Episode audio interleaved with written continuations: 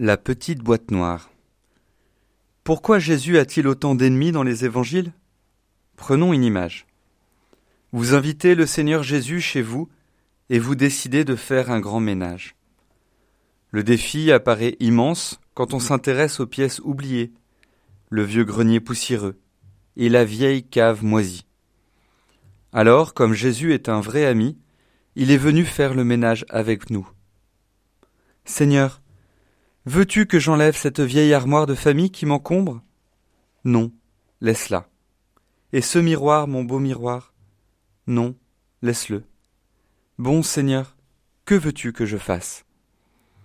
Tu vois, derrière tous ces objets, il y a une petite boîte noire, bien cachée.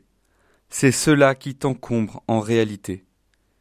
Veux-tu me la donner pour être libéré Or cette petite boîte noire remplie de toutes mes misères, de tous mes péchés, de tout ce dont j'ai honte, je n'ai pas du tout envie qu'on m'en parle, et je n'ai pas du tout envie de la donner.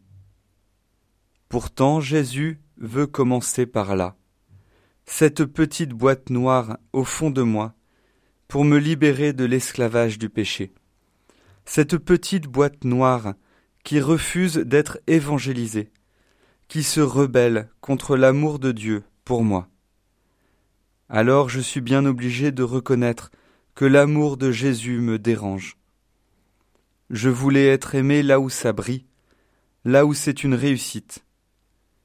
Il y a de la violence en nous contre Jésus, car il commence par nous aimer là où nous ne voulons pas être aimés, là où nous avons mis toutes ces choses entre lui et nous, pour qu'il ne puisse plus y accéder.